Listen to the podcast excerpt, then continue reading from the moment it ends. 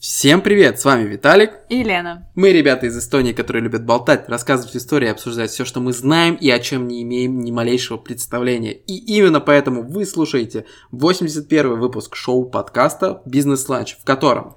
В котором мы поговорим про учительницу, которая бьет детей по пальцам указкой.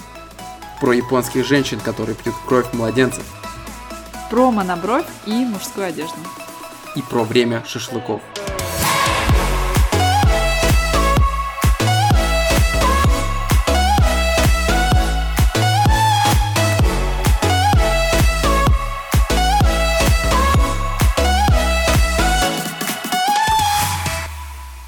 Привет, Лена. Привет, Виталий.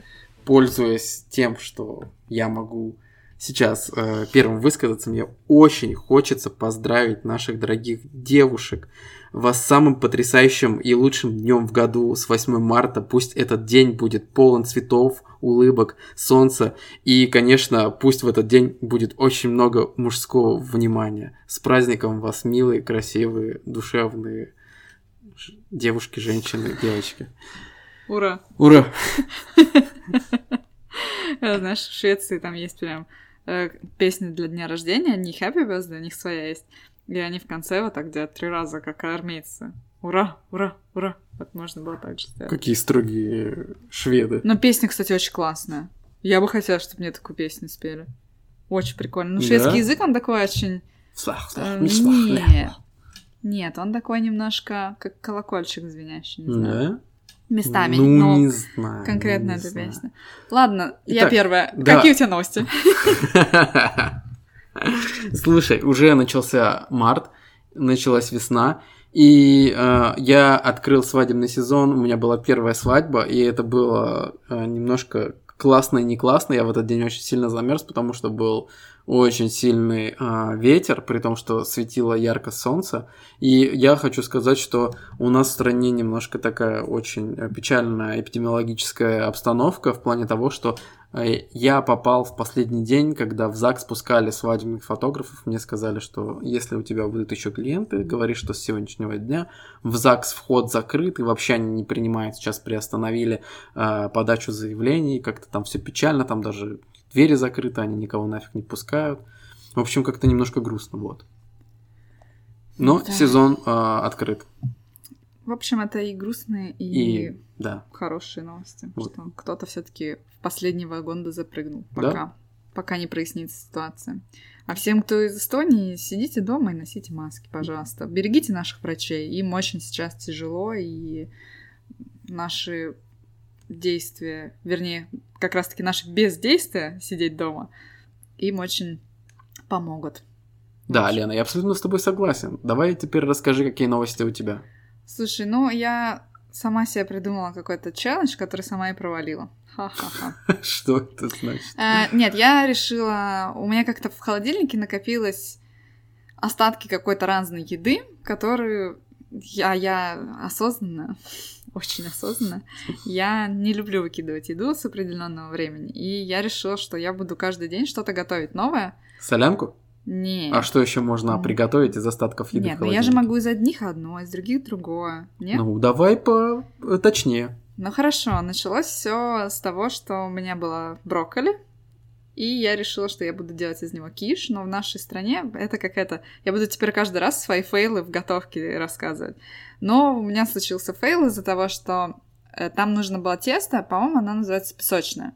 И у нас в магазинах оно даже продается уже предготовленное, что ты берешь и сразу делаешь. Даже не замороженное, можешь вот прям сразу. Но нигде не указано, что оно сладкое. А киш с брокколи, как вы понимаете, навряд ли должен быть сладким, учитывая, что там сыр горгонзола, грецкие орехи. В общем, испекла я киш, и он оказался тесто сладкое, а киш сам соленый. И это было так обидно, просто потому что я подумала, что вот, классно, я сделала киш, его так много, я могу отнести родителям, но я подумала, я не могу это отнести родителям, это просто эпичный фейл. Э, но, например, после этого киша осталось еще тесто, и я подумала, так, надо не оплошаться и сделать э, что-то еще с этим тестом. С этим сладким тестом я уже сделала, не знаю, это даже, наверное, не совсем пирог, это больше похоже на галету, галету с, со сливами. Но опять-таки рецепт был какой-то не очень удачный, а, потому что слив было сильно больше, чем тесто, хотя все было по пропорциям, по правильному. И как-то это получился даже не пирог, а просто сливы с кусочками теста. Потом а, в какой-то день я готовила, наверное, это похоже на индийскую еду, а, тоже из остатков чего-то я там делала. Э, и вот, короче, я четыре дня продержалась, вроде как. Хотя, может быть, даже я теперь стала думать, может, я всего три продержалась дня. Наверное, даже три. А хотела всю неделю. Ну, в общем, мой план провалился, потому что под конец недели было очень много работы в студии, и надо было тут много чего сделать. И не было уже просто никаких сил. Поэтому, возможно, я начну завтра опять такой же челлендж. И попробую. Потому что до сих пор еще есть эти остатки продуктов в холодильнике. И от них надо как-то избавляться в хорошем смысле. Тут ты, Лена, прямо Рамзи.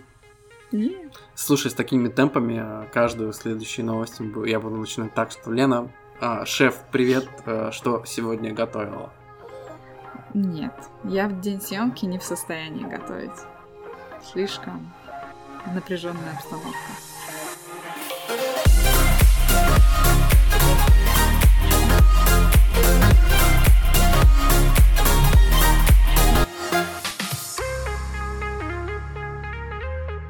Сегодня 8 марта, и по логике мы должны были бы обсудить все еще активно набирающее популярность движение феминизма. Но мы не будем. Мы придумали что-то сильно круче. И хоть мне лично не хочется делить мир на мужской и женский, с этим можно столкнуться много где, и в солидарность с женщинами, которые действительно борются за равные права в образовании, политике, работе и тому подобное, мы расскажем вам про очень крутых женщин, которых надо ставить в пример и этому примеру следовать. Скажу сразу, готовиться к такому выпуску было огромное удовольствие, несмотря на потраченные часы. Виталик, был бы, было ли тебе удовольствие готовиться к этому выпуску? Конечно. Я взял любимую для себя тему. Я немножко это, ну, ну, как это? Э, есть... Опять обманул систему. не, ну не то, что обманул систему, я сделал то, чтобы, ну, мне, мне самому было в кайф. Вот, я бы так сказал. Ну, и тогда право первого хода передаем мы тебе. Расскажи, кого ты выбрал и о ком ты хочешь рассказать. Ну, э, мне показалось, что мы вот сегодня в чистом виде про феминизм не будем говорить, но так или иначе мы абсолютно его коснемся, потому что, ну, когда я начал готовиться, понял, что этого не избежать. Э, и я сегодня взял э, очень классных девчонок, на обзор. вот. Э, первое, про кого хочу рассказать, возможно, ну, кто-то знает, кто-то не знает. Я знал, кто это, но я знал очень мало информации. Вот. Э, я хочу вам рассказать про Фриду Кала. Э, очень популярная художница из Мексики, мега популярная, все видели, я думаю, ее работы, потому что сейчас феминизм, он очень распространен, и под, по этой вот волне вот буквально год назад, даже вот несколько лет назад начала путешествовать. И выставка по миру в прошлом году она была в Москве, насколько я помню. По-моему, первое, что когда открыли э, этот э, после... Господи. После карантина. После карантина первое, что открыли, вот как раз таки на эту... Или нет, или она еще была... Нет, она была еще до всех карантинов, да. Она была еще до всех карантинов, можно было посетить ее. Вот э, в Москве я очень даже завидую, я бы сам хотел бы туда сгонять вот, на эту выставку. А, вот, начну рассказ про нее. А, если кто мало ее знал, вы сегодня узнаете побольше. Потому что когда я начал а, разбираться в этом, очень классный факт, их очень много именно о ней. Вот. То есть э, там прям у человека, у нее прям жизнь была очень насыщенная, и это была очень тяжелая жизнь. потому что у нее судьба такая, ну, довольно жестокая. Вот, а, значит, э, так, она родилась 6 а, июля 1907 года. Это уже больше ста лет назад. А, вот, а, у нее отец был довольно известный, ну вот, в Мексике фотограф, и она с детства помогала отцу ретушировать фотографии. Наверное, представляешь, очень близко к нашему Интересно, как это тогда происходило? Профессии. Слушай, вот э, Я знаю, что ретушировали, но, кстати, я не задавался об этом. Надо посмотреть. Я уверен, что точно можно найти об этом а, где-нибудь на Ютубе какие-нибудь ролики, э, как это делали. Потому что точно э, ретушь существовала, и даже существовали всякие разные спецэффекты, такие как двойная экспозиция можно было наложить. Вот, э, в те времена. Вот, родилась она, значит, в Мексике, в городе Мехико. А, и э, в детстве у нее уже с самого детства ее преследовали неудачи. А, она в 6 лет переболела полиомиелитом. Вот, это такая болезнь, когда одна нога у нее, как, как сказать, усохла. Mm-hmm. В общем, она стала меньше в размере, и получилось так, что э, у нее одна нога была больше, чем другая, как во всех смыслах больше. Ей впоследствии приходилось носить э, обувь с разными каблуками, то есть величина их была разная. Вот. А, несмотря на то, что она вот э, переболела такой болезнью, э, вот, вот тут проявляется как раз-таки, вот, мне кажется, уже с детства, знаешь, такая у нее очень сильный дух, потому что она все равно занималась, например, футболом в детстве. Прикинь, ну, с такой ногой, вот, это вообще... Хотя, хотя над ней издевались очень много из-за из ноги, но вот это не мешало ей заниматься футболом. Вот. А потом случилась а, очень э, страшная в ее жизни авария, когда она ехала в автобусе, и автобус въехал то ли в поезд, то ли в трамвай, я уже не помню. Вот, а, но это такое считается как бы началом ее творчества, потому что она очень сильно пострадала в этой аварии, у нее было ну, очень много переломов, и даже железный штырь проткнул ее, вот, и из-за этого ей пришлось э, в больнице долгое время проводить лежа. Вот, она не могла пошевелиться, и ну вот просто она лежала и смотрела наверх. И, и вот есть э, такая история, что в какой-то момент э, ей сестра принесла зеркало, вот, и сказала, ну хоть на себя посмотришь. Вот, э, и она начала себя рассматривать. А, отсюда, э, как считается, ее любовь э, к этим автопортретам. Да, потому что она именно этим и знаменита. Ее стиль э, как раз-таки в этом и заключается, что у нее очень такая классная внешность. Она, она и странная, и красивая одновременно. Вот это ее классическая монобровь. Вот кто помнит или кто не знает, обязательно наберите, как, посмотрите, как Фрида Кала выглядит что у нее прям вот эти, ну, вот, вот прям вот ни с кем ее не спутаешь. А, Черты скажи... лица вот такие mm-hmm. вот. А скажи, это ее настоящее имя? Не знаешь? Ну, вроде да. Mm-hmm. То, э, сейчас, там есть одно, ну, э, Магдалена, Кармен, э, Фрида, Кала, Кальдерон. Вот. Mm, ну, то есть там ну, еще куча Ну, да, да, да, да. Ну, понятно, что оно из э, многих э, состоит. Вот. И, значит, с того момента, когда сестра повесила ей э, зеркало над ней, э, началось ее э, интерес к самопознанию, к э, вот этим, э, ну, э, таким автопортретным замашкам. И тут же э, там есть фотография в интернете, когда она попросила для себя э, соорудить, значит, такое э, интересное Э, устройство, это в виде мольберта, он такой под наклоном был тоже из дерева, чтобы она могла, вот находясь э, в положении лежа, ну, начать рисовать, писать картины. Вот с этого момента как раз таки она и началось ее творчество, и первое, что она начала делать, это она начала писать автопортреты, потому что она видела только себя в зеркало, вот. Вот с этого все и началось. А, в какой-то момент, ну, она уже э, вылечилась, у нее было очень много операций, Э, и в 1929 году она вышла замуж за художника Диего Ривьера. Это был очень популярный художник э, мексиканский. Он э, был, как сказать, разносторонним человеком в плане того, что он живописью очень давно занимался, и он был в Европе, он, он освоил очень много разных жанров живописи, и он мог Фриду как раз-таки чем-то, ну, чему-то научить.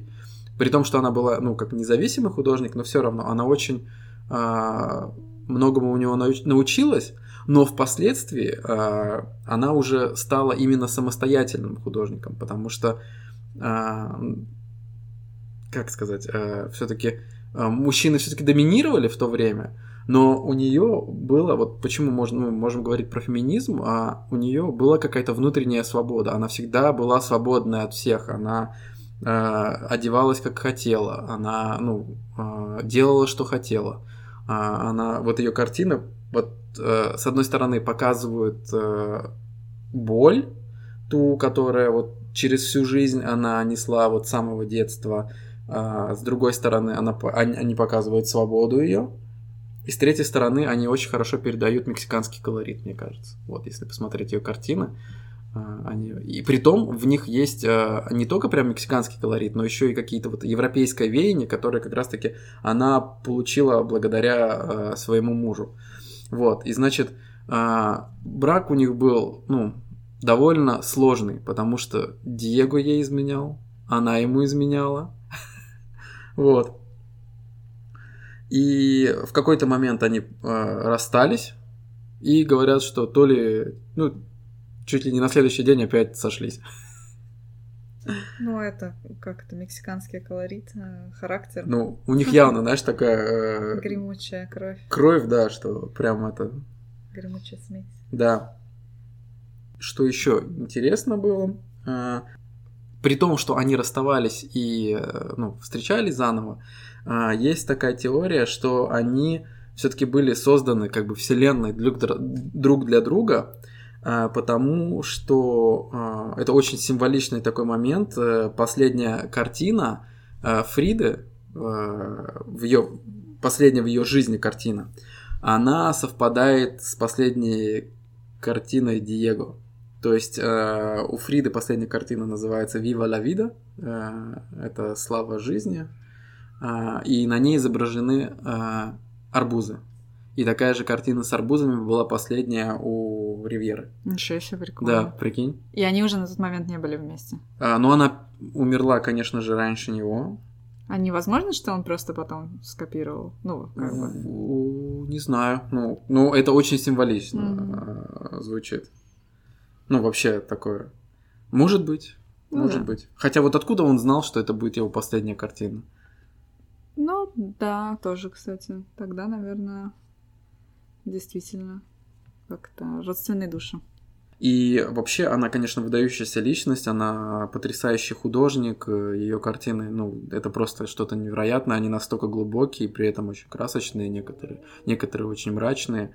Вот, э, ее картины были, э, одна из картин даже Лувр приобрел, вот, э, в и э, я точно не помню в каком году, но в Мексике она получила признание, что для, что для женщины это тяжело в, Мексике было сделать, и у нее была личная выставка. Вот. А, к сожалению, она тогда болела, и она не могла передвигаться, вот, и ее повезли на машине, и она прям, ну, на своей выставке, она присутствовала на открытии, но она была в кузове машин, вот. Вот такое вот было. То есть она в конце своей жизни, она уже постоянно болела. А, ей было очень плохо, но вот как показывает ее картина, у нее очень хорошее чувство юмора, и все-таки любовь к жизни была, ну вот такое название у картины было, и в, самой картине, ну там изображены арбузы, и там нет ничего такого прям, а, я не знаю, может быть, а, конечно, те, кто разбирается в искусстве, э, на самом деле расскажут что-то, может быть, страшное об этой картине, но по вот смотря просто вот обычным обывательским взглядом, ничего невозможно уловить такого страшного. В общем, вот. И она умерла, к сожалению, в возрасте 47 лет, 13 э, июля 1954 года. Вот так вот. Очень молодая. Да. Это все из-за болезни, все из-за того, что вот э, у нее была очень, -то, конечно, тяжелая судьба, что постоянно там вот эта авария в детстве, болезнь сильная, которая очень подкосила ее. Вот. Еще интересно было, что она носила э, до свадьбы еще, она значит, носила э, мужскую одежду. И вот этот на тот момент, в 1920-х годах, это как раз-таки был э, популярно. Э, типа фэшн-индустрии. Mm-hmm. Вообще, ну, это с Запада взято, что можно найти фотографии, где она с семьей, и она, например, э, в мужских костюмах, э, там, таких, да, это сто процентов мужские костюмы, потому что там, если посмотреть на пуговицы, они, а видно, что они закрываются именно, ну, с, с мужской стороны. Вот, и она такая вот, она именно очень э, свободная внутри была. Вот, мне кажется, что это такой очень яркий образ женщины, очень сильной женщины с непростой судьбой, при этом при этом э, с огнем внутри. А вот. были ли у нее дети? А, у нее вот все из-за из этой аварии а, ей доктор сказал, что она не сможет иметь детей. Они пытались с Ривьерой, значит, э, несколько раз зачать ребенка, и у них в итоге так и не получилось.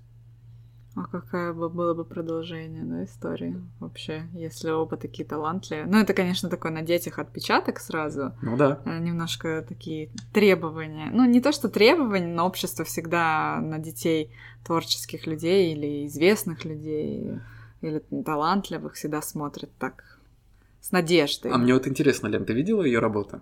Не очень много, если честно, не мое.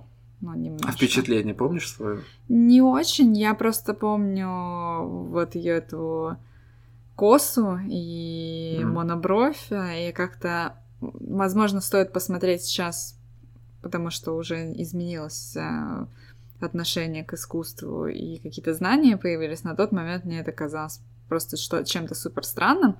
Но мне кажется, в кон- контексте современного времени вот эти ее образы, они сейчас э, прямо вот на пике популярности. Именно, да. Э, вот эти все мужские рубашки, но я даже сама там лично ношу какие-то мужские рубашки, и вот ее Э, самовыражение, что э, вот не буду я как все. Ну, то есть я уверена, что у нее были средства избавиться и от моноброви, да. и все дела, но ее это были. вообще не, не волновало явно. Для нее творчество было, наверное, самым важным в жизни. Ну, я, мне так кажется. Поэтому, наверное, стоит пересмотреть и, может быть, что-то классное для себя найти. Я советую пересмотреть, потому что, вот, например, я не знал вот всего вот этого бэкграунда, всей ее тяжелой судьбы. Когда ты знаешь все это, а ты по-другому смотришь на картины. В них реально видно, ну вот э, вся та боль, которую, ну, она переживала. Но иногда хорошо посмотреть до, не да. зная, а потом ну, посмотреть да. уже с историей. Чаще, конечно, история всегда добавляет больше смысла в картинам а, или в какие-то другие произведения искусств. Классная героиня. Это еще один вот, ну, у меня есть такая мечта там поехать в Мексику. Это один еще из плюсиков таких, почему стоит поехать в Мексику. У нее, наверное, какой-нибудь дом-музей есть. Да, да, да, есть. Есть там э, дом, где она жила, там, по-моему, как раз-таки из него сделан музей. Такого, по-моему, голубого цвета такого. Mm. Вот. Классно. Ну что, Лен, твой Даже. рассказ? Хорошо. Э, я начну с того, что я достаточно долго выбирала, о ком я бы хотела рассказать. Но я специально решила выбрать э, таких людей, э, о которых об одном человеке, мне кажется, ну, знают определенный круг, а о том, Э, о той женщине, о которой я сейчас хочу рассказать, о ней в Европе, скорее всего, не знает никто. Честно сказать, я тоже не знала. Я отчасти поэтому взяла эту женщину, чтобы узнать чего-то больше о той стране, в которую я очень хочу поехать. Э, это страна Япония, и я вам расскажу про императрицу Митико. Она уже э, бывшая императрица, сейчас э, другая, не со своим императором. Она да. жива, да? Да, она жива. Ага. Ей сейчас 86 лет. Я тебе даже покажу фотографии, как она сейчас выглядит. Это в очередной раз доказывает, что японские женщины просто пьют она... Э, кровь младенцев, видимо, потому что она... я потом в сторис повешу. Выглядит она просто офигенно для этого возраста. И, кстати, вот э, с Фридой Кало у нее достаточно схожая судьба, но у Фриды на протяжении всей жизни, да, какие-то болезни преследовали. Mm-hmm. Прям не было такого перед... А ее подкосила уже... Ну, как подкосила? Так, э, под... как это? Пош...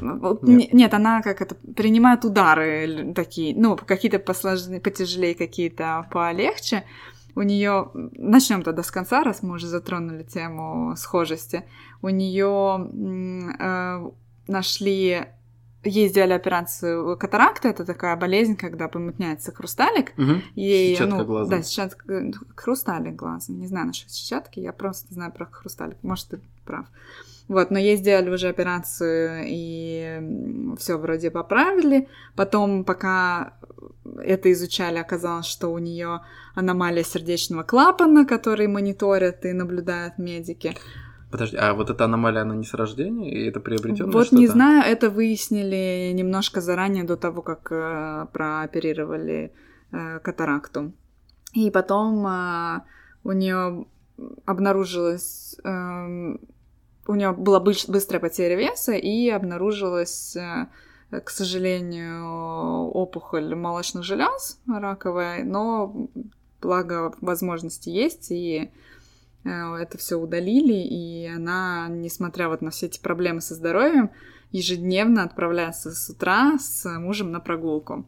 И давай начнем теперь вернемся к началу, как она вообще стала императрицей, потому Давай. что это первая женщина, которая стала а, императрицей, и которая не из аристократической семьи. Просто у нее родители э, владели каким-то заводом, по-моему, по изготовлению муки, поэтому в какой-то момент они стали достаточно зажиточными, и у них было все неплохо с деньгами, но они были не аристократы, и никакого шанса стать э, императрицей у нее не было. Но э, она очень любила теннис. И теннис очень любил будущий император. Они познакомились просто на теннисном корте, и ну, это то время, скажу, что императрица, она была с 89-го, познакомились они сильно раньше, ну, никак не сильно раньше, а, но... Ну, хотя бы за годик.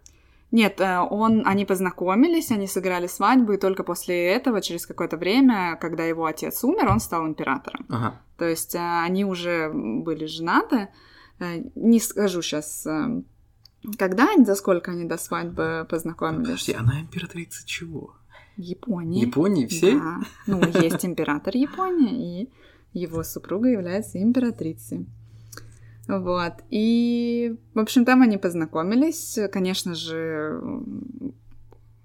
э, тогдашняя, ну, мать, тогдашняя императрица, мать, э, и, ну, вы поняли, да? Тогдашняя императрица, мать, мать мужа императрицы Митика, она была не очень рада тому, что это просто девочка. Какая-то не аристократка тут Да. вообще пришла. Вот, э, но ей попался явно э, какой-то прекрасный мужчина на ее пути, э, потому что вот он ее выбрал, и им было очень интересно вместе, и они проводили именно очень много времени за разговорами. И по итогу сыграли свадьбу. Она была в очень красивом платье от Dior, что тоже очень необычно, вот смешение э, европейской, да, культуры, как бы кажется, что вот, она же должна быть в кимоно, это же Япония, традиция. Нет, А она- я, а я почему-то подумал все про теннис и про теннисное платье. Нет, Было бы нет, нет. смешно. На теннисе они... э, Они даже- э, на свадьбе играли в теннис? Нет, ну что ты за дичь уже опять начинается. Но, опять-таки, Япония — это очень э, страна с очень э, важными традициями, которые соблюдаются испокон веков.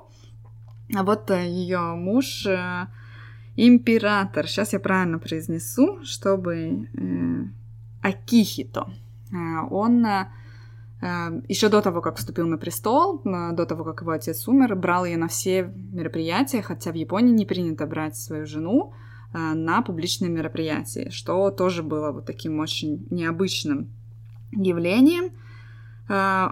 Они нарушали очень много традиций еще и после того, после вот этих выходов. Например, в Японии, э, когда ты становишься императором, а они в скором, вот они стали, они были императорами, кстати, 30 лет э, на престоле.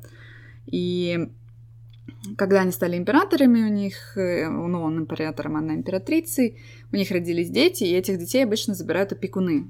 И воспитывают Мгм. вообще чужие люди. То есть они не занимаются. Э, Эта пара опять-таки нарушила традиции и решила воспитать своих детей сами. Причем император помогал по дому, сам готовил ужины, менялись они там, то один сидит с ребенком, то второй. И это как бы, ну, вообще для Японии что-то неслыханное и очень классное. Вот, а потом она стала еще и переводчиком. А, так, Настолько хорошо... с чего на чего? С японского переводила на английский. Ого. То есть э, это... Вот она во время всего вот этих официальных визитов, которых куча-куча-куча, воспитание детей, поддержание э, дома в порядке, она еще выучила язык и переводила стихи э, известного японского автора Митио Мадо. Или Мадо, я точно не знаю. И благодаря этому Европа узнала о существовании такого э, автора, и он стал э, лауреатом одной из престижных премий среди литературы э, Ганса Христиана Андерсона премия.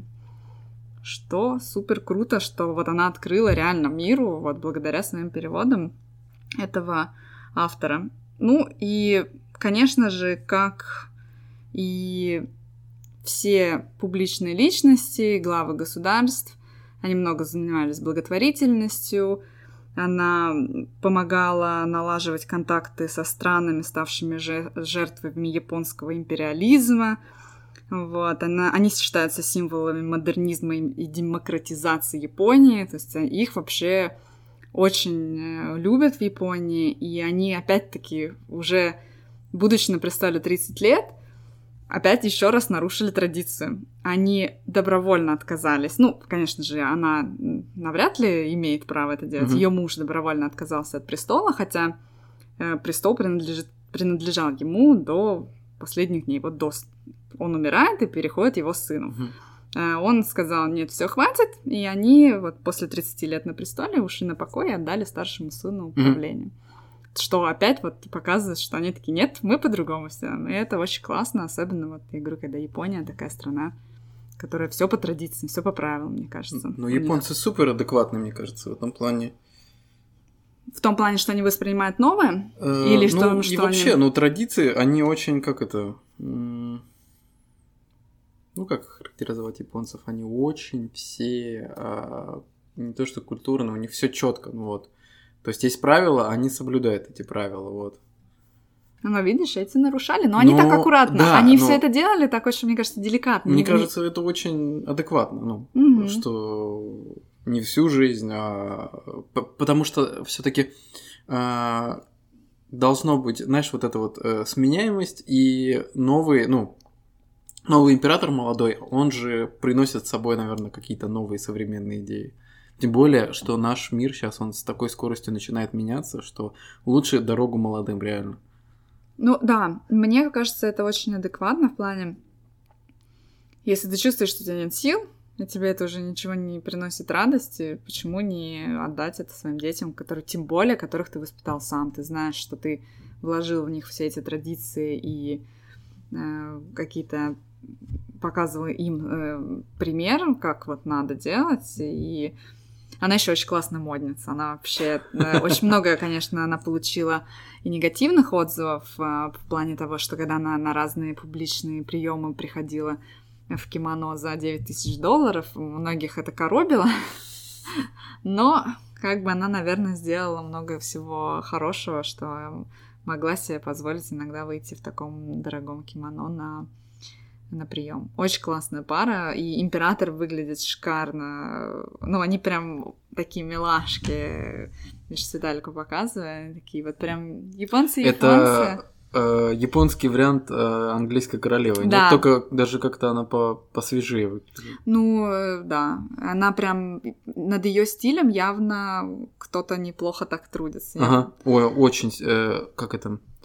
Прям. Э я все слова забыл сегодня. Ну, вспоминай давай. У тебя есть время.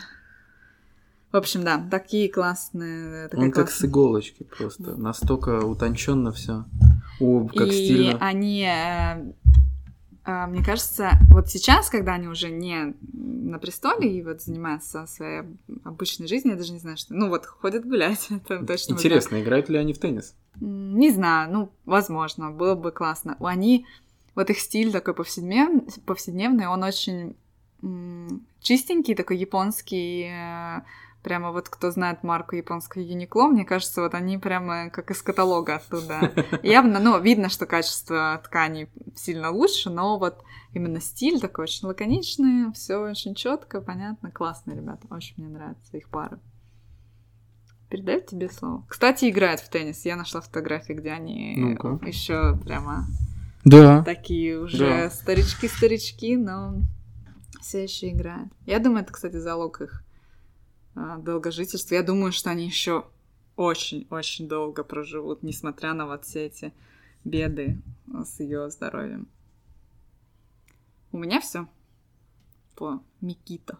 Митико, господи. Слушай, на самом деле это очень классный такой пример, потому что он необычный. Вот я и хотела выбрать, чтобы самой что-то узнать. Я, ну, конечно, там искала, вбила там влиятельных женщин. Там было очень много классных. Э, и там женщина первая, которая для нас описала спутника какие-то программы, она первая, кто придумал вообще программное обеспечение на компьютере для нас описал. Но там у нее столько много историй, что я подумала, нет, это затянется на очень длинный разговор, и поэтому выбрала вот страну восходящего солнца.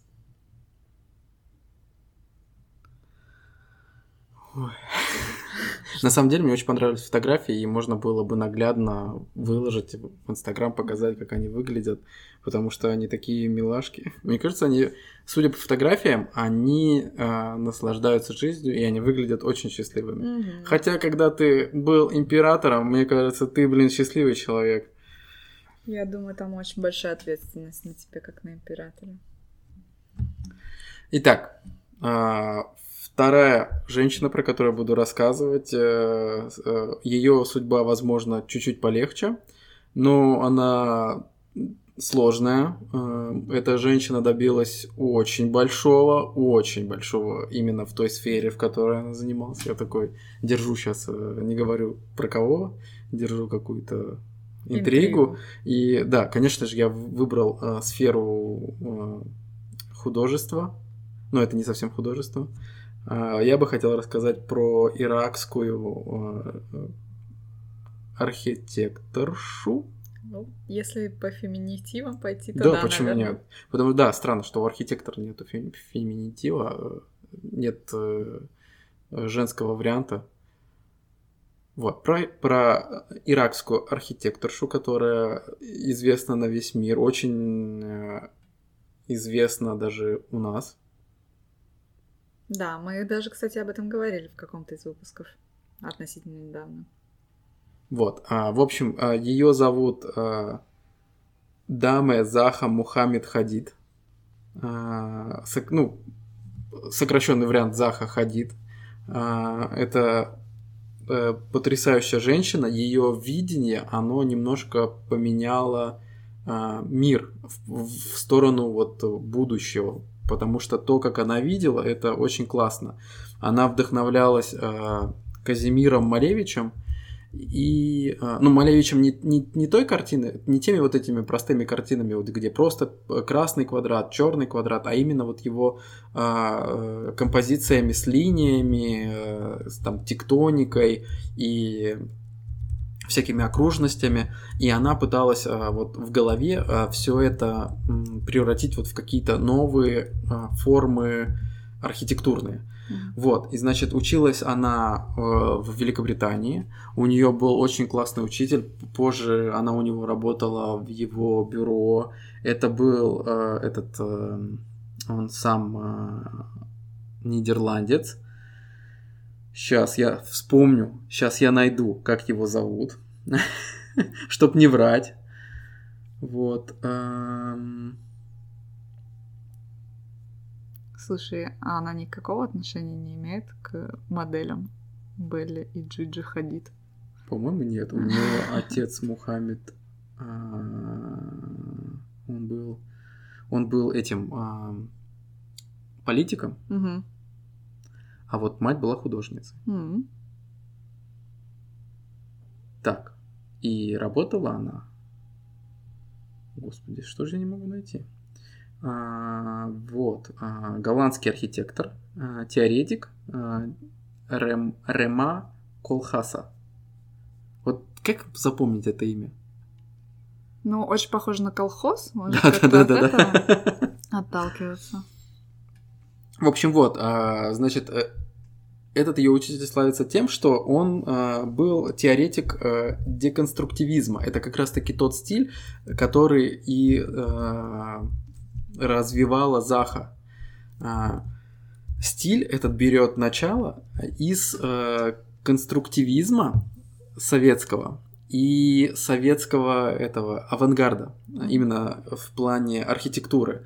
Она именно вдохновлялась, вот, э, ну, если мы уже берем Малевича, это э, живопись, ну не живопись, а абстракция. И э, конкретно, если говорить про архитектуру, это советский конструктивизм и аб- абстракт, господи, авангард. Э, Очень, э, даже вот если вы наберете в интернете, там вот есть очень классные здания, они советские, такие иконы авангарда, они находятся там в Питере. В основном это дома, когда дом совета, знаешь, там э, клуб какой-то такой вот, и они очень необычно выглядят, вот прям такой, у них какой-то задел футуристический, при этом они очень стильные, вот что конкретно, например, можно, э, если мы говорим про советский конструктивизм, он хоть и, ну, слово есть советский, ассоциация сразу с совком, это что-то такое старое, некрасивое, но на самом деле а, там довольно есть заложены гениальные ритмы, э, гениальная композиция, это очень интересно и по форме, и вообще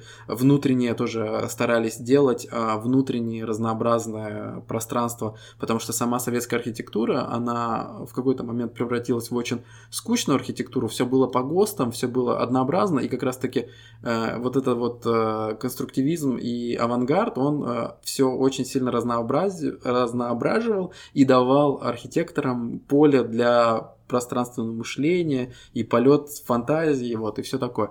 Вот, это все она взяла оттуда и преобразовала в абсолютно что-то невероятно космические формы, такие плавные, перетекающие линии. Вот до сих пор ее агентство, которое она открыла как раз-таки после нескольких работ у этого голландского архитектора, она открыла свое агентство и долго... Архитектурное бюро. Вот, архитектурное бюро. И долгое время, представляешь, долгое время она а, работала только вот над какими-то либо маленькими проектами, и либо это были какие-то типа инсталляции. И в 42 года она получила свой действительно настоящий первый э, большой проект. Это значит, э, это была пожарная часть э, где-то в Германии. Вот. э, И это, по-моему, до сих пор вроде считается самая необычная пожарная часть в мире. И из этой пожарной части сейчас сделали э, музей. Музей чего, я точно не помню. Пожарников. Музей пожарников. Не-не-не, по-моему, он связан с архитектурой. Я вот не помню, он либо связан с деконструктивизмом, либо он связан с Захой. Точно не помню. Вот. э, Это был первый, значит, отправной ее Точка. точка, да. А, После чего у нее ну, э, появились очень большие заказы в разных частях мира. А, Она, ну, то есть ее в ней разглядели вот эти вот ее мысли, ее формы, вот именно то, как она видит, ее видение. Вот. И самое главное, значит, э, то, что случилось, э, не только в ее жизни, а, а скорее всего даже в архитектурной среде, э, это было, ну, такое прям, э, прям громкое событие. И значит, в 2004 году случается очень большое событие. Э, Заха Хадид э, становится лауреатом э, Прицкеровской премии. А эта премия среди архитекторов то же самое, что Нобелевская премия в мире. Вот, это очень авторитетная очень авторитетная премия. Вот. И э, прикол в том, что она первая женщина, которая получила эту премию. После нее, вот я посмотрел, э, ну вот долгое время она была единственной до 2010 года. Э, после 2010 года получила, значит, э, японка э, за проект. Но э, и, и так далее. То есть э, женщин, э, в общем, с женщинами стали э, Их считаться. Стали, да, их стали считаться, их вы стали воспринимать. Как воспринимать как серьезных арх- архитекторов, mm-hmm. да. Вот. И она, значит, э, в 2004 году она получила э, эту премию за проект. Это была библиотека и учебный центр Венского экономического университета. Вот. Э, сама, что интересно, премия э, в тот год проходила в Санкт-Петербурге в Эрмитаже, да, есть прям видео, где там э, вот э, есть пресс-конференция, она говорит э, там какие-то свои слова, вот. А, и это очень большое событие, что она первая женщина, которая вот смогла вот этого достичь. Вот. Просто если посмотреть, до нее были в основном мужчины, и что удивительно, это в основном американцы были. Mm-hmm. То есть достаточно локальная была эта премия. Вот. Э, нет, не все время, но ну, большая часть. А теперь э, э, сильно расширилась география и сильно расширилась гендерная вариация. Вот. Еще из интересного, я так понимаю, что она любила Россию, у нее есть даже проекты в России, в Москве есть дом, вроде как говорили, что несколько лет назад этот дом продавали, там, там с бизнес, по-моему, офисами, он такой но не сильно футуристичный, у него очень э, сдержанный э, дизайн, очень сдержанный. Вот. И, говорят, что она в России э, строила несколько частных объектов по ее дизайну были построены. Ну, видимо, какие-то миллионеры, олигархи где-то там за рублевкой построили. Слушай, скажи, а, есть какой-то знаковый объект, который архитектором которому, которого она является, который мы все могли бы знать? Ну, вот так вот на скидку. Это, а, да, ну, нет. Сейчас, подожди. Э, у нее есть очень классный объект, это выставочный зал в Америке, точно не помню где, в Майами, по-моему. И э, в Европе э, станция железнодорожная станция с современными поездами, она выглядит просто какой-то футуристичный, очень э, как будто из будущего что-то. Сейчас э, где это точно, это надо поискать. Ну, я добавлю немножко про Заху и ее стиль. Ее ну, не все, точно не все. Я ну, немножко изучала вопрос. У меня даже куплена лекция, но я до сих пор не начала ее слушать. Но вот я послушаю, буду еще... Надо было, блин, послушать и быть умнее, чем ты. ну ладно. У нее очень много такого, э, как э, соты выглядящего разных э, такой фактуры, очень такие изогнутые, и нету прямых линий, все такое очень плавно перетекающее. Не все, много. И вот такой вот плавно перетекающий проект есть и у нас в Таллине. Ее архитектурное бюро выиграло проект э, железнодорожного, железнодорожного вокзала, который будет соединять э, Эстонию, Латвию, Литву и вполне возможно Россию и, может быть, даже и Финляндию, если тут что-то под землей нас построят, какие-нибудь подземные переходы из одной страны в другую. Это выглядит все очень супер круто. Портал. Очень бы хотелось, чтобы в нашей стране это построили, потому что ценителей архитектуры все больше и больше. Э, люди приезжают в другие страны посмотреть не только там природу или какой-нибудь старый город или океан или какой-нибудь э, национальный парк, а уже приезжают посмотреть на какие-то архитектурные объекты. Я, например, очень хочу съездить в Бостон и посмотреть, там есть шикарная библиотека. И я думаю, очень многие поклонники Захи с удовольствием бы приезжали в Эстонию, чтобы посмотреть э, на этот вокзал. Поэтому я э, скрестила пальчики, надеюсь, что хватит финансирования, потому что ее проект явно не из дешевых, и очень надеюсь, что его все-таки построят. Конечно, это даже, наверное, не через пять лет, но будем надеяться, что построят все-таки по итогу. Я вот смотрю, что вот пишут, что один из таких что стоит в самом топе ее а, объектов. Это центр Гейдара Алиева, который находится в Азербайджане, в Баку. Вот он выглядит, по-моему, вот это как раз-таки в полной мере э, он а, передает всю вот эту направленность э, ее деконструктивистского стиля. Вот, угу, вот эти классные линии. Потом обязательно, ну, надеемся, что повесим в сторис. Да нет, точно повесим. Ну, ты и вешай. Что-то ты еще хочешь про Захар сказать? Ну и, к сожалению, э, при том, что она вот такая сильная, довольно независимая женщина, которая много чего добилась, она реально много чего Пробивная добилась. такая явно. Да, потому что ее вообще не воспринимали никак. Она выбрала такой стиль, который э, просто был чужд вообще всему человечеству еще в то время. Это были 80-е, 90-е и начало нулевых. То есть еще к этому очень тяжело. Слушай, она пришло. же еще из той страны, в которой вообще равноправие женщин. Еще до сих пор это там большая проблема. А она и выбрала, да, действительно, такую мужскую, на тот момент мужскую профессию. И вообще она, да, пример крутой для всех девочек из Ирана, да, правильно было? Иранская она? И, к сожалению, вот э, в ее жизни не нашлось места для личной жизни, у нее не было семьи, и она не оставила после себя потомков. Вот это вот, к сожалению, очень печальный этот. а, Сколько ей было, когда она умерла? Виталий. Виталий быстро схватил телефон. У меня достаточно- очень плохо работает голова после съемки Она сегодня. достаточно молодая была, и, насколько я знаю, не очень раскрывается причина смерти, что она, ну, прям совсем что-то в районе мне... Ты каких-то женщин выбрал, которые рано уж покинули этот мир. Виталик, почему? Что за наклонности? Ну, нет, мы не узнаем. А Я быстрее нагуглю. Подожди. Значит, она умерла 31 марта 2016 года. Просто я помню, что уже я знал в тот момент про нее, и э, это было, конечно, такое новость вообще не из очень классных. И ей было на тот момент 65 лет. А, Ну, то есть, ну, нормально. Я почему-то запомнила, что в районе 49. Ну, 65 это все-таки еще, ну, пожила. Да, да. Вот, ну вот жалко, очень жалко. Да. Ну, судь- судьбы у всех разные. Вот. Да, но очень классно, что все-таки, несмотря на то, что она не оставила наследников, так сказать, но у нее есть это архитектурное бюро, которое до сих пор продолжает э, работу, и, вот э, отталкиваясь от ее стиля Да. того, что она уже создала. Если посмотреть на то, что они сейчас э, представляют, э, какие проекты они берут, ну, какие они, как э, они развиваются, это все в том виде, как э, видела Заха. Мне кажется, что это прямое все продолжение.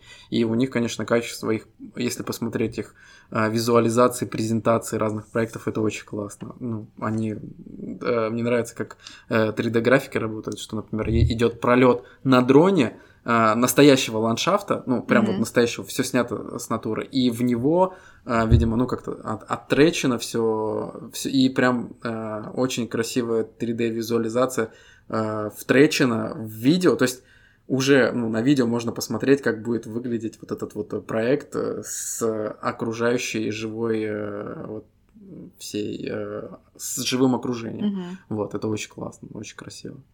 Они молодцы. Там видно, что на очень профессиональном уровне работают.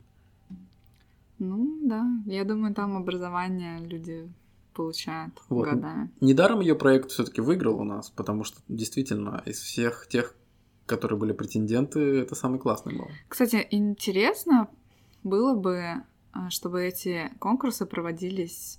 Я не знаю, на самом деле, как они проводятся, но мы вроде бы знали, кто что за архитектурное бюро предоставляли. А если бы они были бы анонимно. Вот это было бы классно, тогда, мне кажется, выбирали, ну вот прямо по визуализациям, по презентациям, и тогда было бы, ну, мне кажется, чуточку честней. Это не говорит о том, что ее проект был хуже он сто процентов был лучше, но мне кажется, вот опять, как мы говорили про Фриду Калу, зная историю, ты можешь по-другому смотреть на картинку. Мгм. И зная архитектора, ты немножко все-таки даешь аванс, что, ну, это же известное архитектурное бюро, и Заха была там главным архитектором. Ну вот если посмотреть на именно тот проект, который у нас э, в Таллине планируют сделать, он выглядит немножко нереалистично большим, потому что то, что на визуализациях, это что-то невероятно огромное. Просто я вот даже представляю то место, где он должен быть, между двух торговых центров. Да, это как-то как нереально. будто, как это нереально. вообще возможно, ну, вот это с- сделать там, построить. Уже не говоря про то, что, ну, на самом деле формы видно, что это ее такой почерк, э, вот эти формы. Вот. Очень футуристично, мне очень нравится. Прям а, очень-очень-очень. Будем ждать. Будем ждать. И пока мы ждем, Лена нам расскажет про вторую известную, Я сильную... не сказала, что известно. О, отлично. Я же уже предупредила это. Я решила тоже обмануть систему, как Виталик. Виталик Я ушел. не Да, обманывала. я шучу.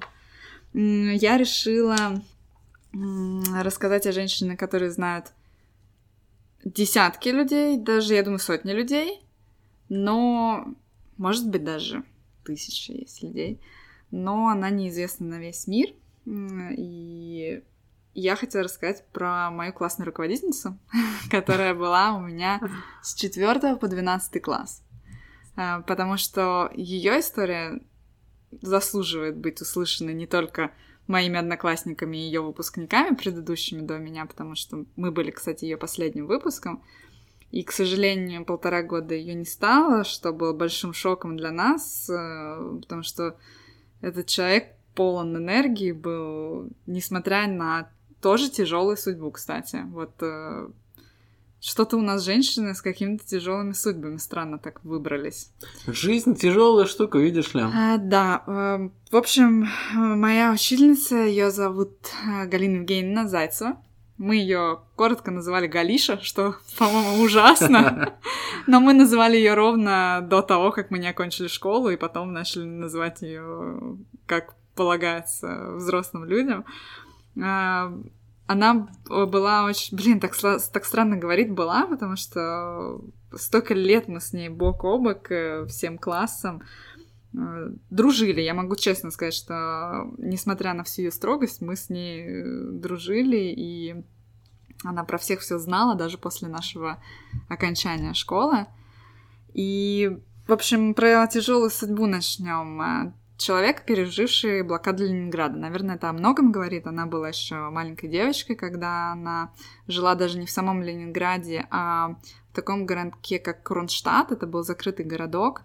Э, у нее папа военный, поэтому там она и жила. И, по-моему, папа заслужил на подлодке, насколько я помню.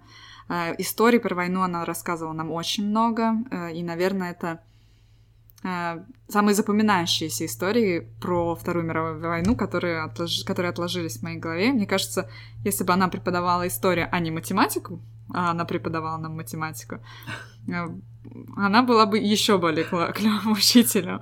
Э, хотя и с математикой у нее не было проблем, с преподаванием математики.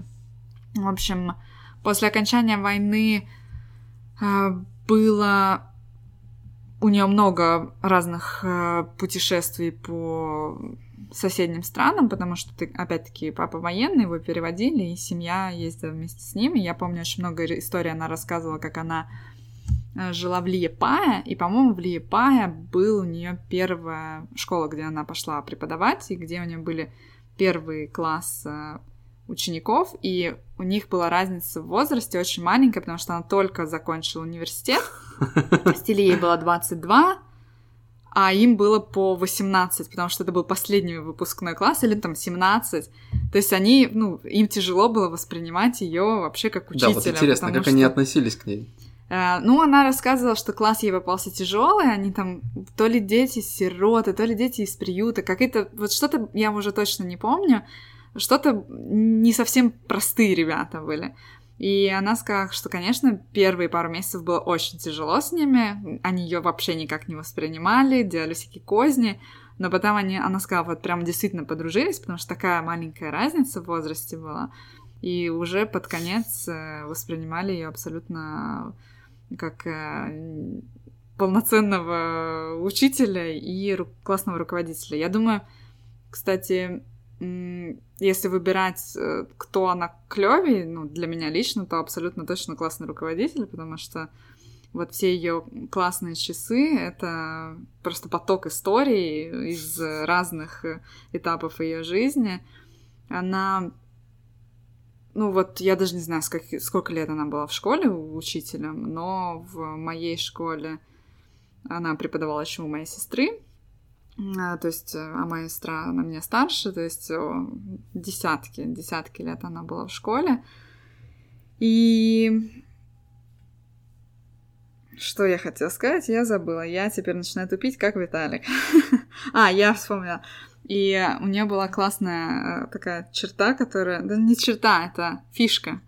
У нее были красные бусы, ярко красные, просто такие кораллово-красные бусы которые она носила на черной блузке, такой, воротни... такой была стоечка воротник, и это было так контрастно, что ну, мы вот даже когда вспоминали, э, все всегда описывали ее в этом наряде. Ну вот ничто другое не запоминалось, кроме вот этого наряда. Вот она еще была достаточно крупной женщиной, и вот этот э, черная юб, она никогда не, не носила брюки, никогда, ни разу в жизни я ее не видела.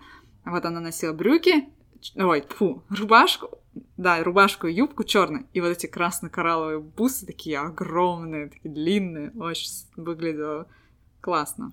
Слушай, а вы не в школе не играли в КВН или даже не делали какие-то сценки, где в которых э, сценках бы пародировали бы учителей, и вот мне кажется, ее легко образ очень было да, бы воссоздать. Да, Нет, мы, кстати, настолько ее любили, что мы мы себе такого не могли позволить. У нас э, у нас были с ней действительно очень доверительные у всех отношения, и у нас вообще был дружный класс. Э, все всегда говорили, что на выпускном и на последнем звонке, что 12D — это самый дружный класс, в который они вообще когда-либо видели.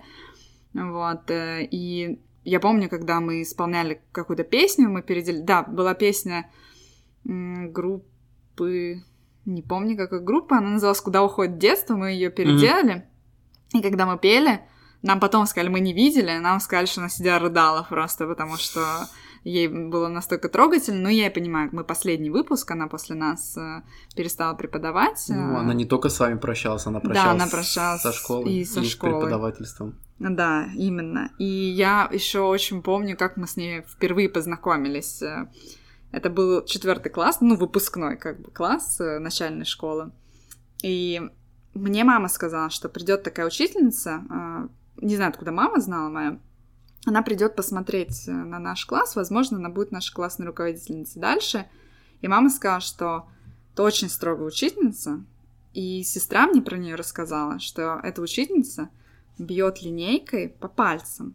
А линейки в школе, ты помнишь, какие были? Раньше здоровенные, деревянные, тяжелые. И, в общем, мы сидим на уроке. Урок, понятно же, математики был в четвертом классе. Я не помню, как вас учили делить. Но у нас учили делить так. Вот этот, помнишь, вот эта галочка, не галочка, а такая палочка. Ве... Еще раз. Ну, помнишь деление, когда типа 10, ну, 9 делить на 3. Так, да. И мы писали так. такую палочка вниз, и потом... Да, все правильно. Перпендикулярно. Ну. И нас также... И потом вот, ну, столбик деления так. было, помнишь, да? Вот. А нас еще учительница учила, как взрослых, ставить сразу две точки. Так.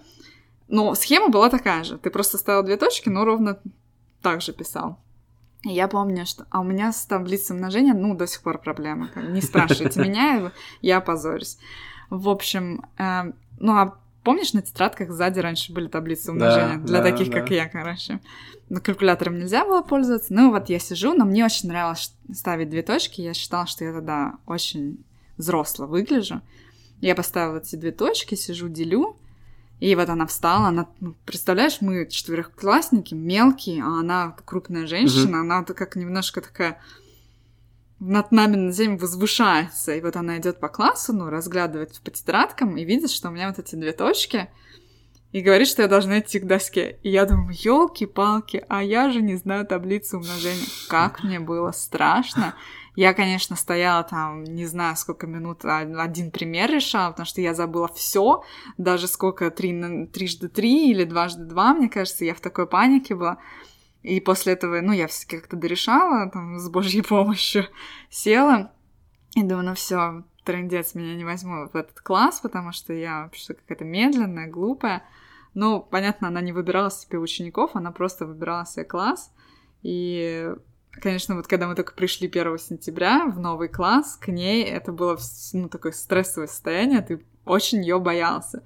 Но потом она как-то очень, даже не помню, насколько быстро, но мне кажется, очень быстро к себе расположила, и очень много классных, э, ну, классных во всех смыслах, и в смысле школы, и в смысле того, что они были прикольные, вечеров с ней провели за болтовней и за слушая ее рассказы.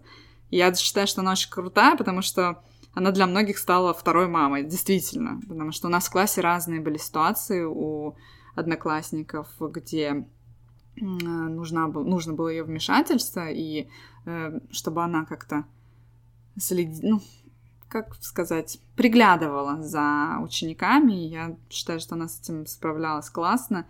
И мы потом к ней часто в гости захаживали. Ну, ладно, не очень часто, но все таки захаживали. И опять-таки слушали ее истории. И один из последних раз, когда мы были именно в гостях у нее, она нам наливала Ван Тален ликер. Он э, крепкий, 30-градусный, mm-hmm. да, по-моему? И вот мы сидели, как взрослые. Это было так странно, потому что ну, мы никогда с ней в школе не пили. Первый раз мы пили вино на выпускном 12 класса. И тут мы такие сидим с ней, жбаним. Это было смешно очень. И она такая веселая, очень, не очень был э, задорный смех. И общем, такая она у нас классная, позитивная. По всем очень э, желаю найти такого классного руководителя, потому что сколько лет получается, с 5 по 12, ну, вообще, считать не буду, у меня плохо с математикой. До сих пор. До сих пор. Подожди, какая у тебя оценка в итоге была? У меня четверка, конечно же. А если проверим? Ой, не надо. Мы со всеми слушателями соберемся и проверим твой аттестат. А, аттестат проверяется? Что? Так, не аттестат, а тогда... Я думала, знания просто проверить. Тогда... Мы как-нибудь со всеми слушателями соберемся, проверим Ленин знания, обещаю вам. Я не приду на эту встречу.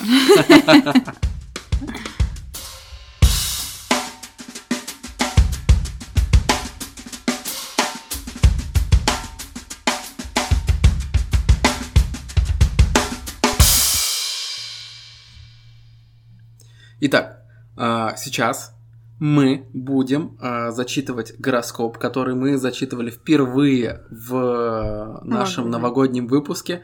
И мы обещали, что как только начнется весна, а весна уже наступила, поэтому мы сейчас будем зачитывать наши гороскопы на весну. И Лена начнет с моего гороскопа. Да, Виталий, у тебя тут кладезь просто советов, поэтому слушай внимательно. А, с начала марта у тебя наступит время сглаживать обиды, приглашать гостей и самому похаживать в гости. Было? Не было? Ну, вот, кстати, да. Смотри. Я завтра собираюсь в гости. О, смотри. Так, стоит побольше общаться и, может быть, позаниматься своим здоровьем. Просто так, для профилактики.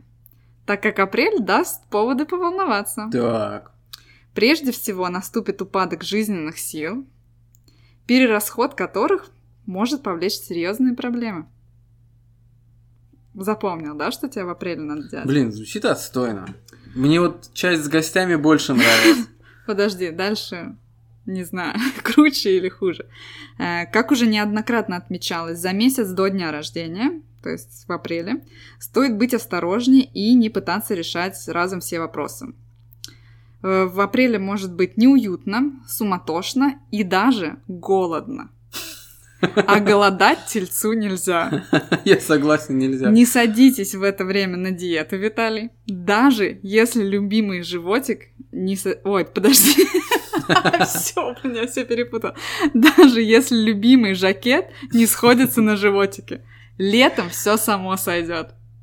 Прикинь, ничего делать не надо. Говорят, к лету все нормально будет.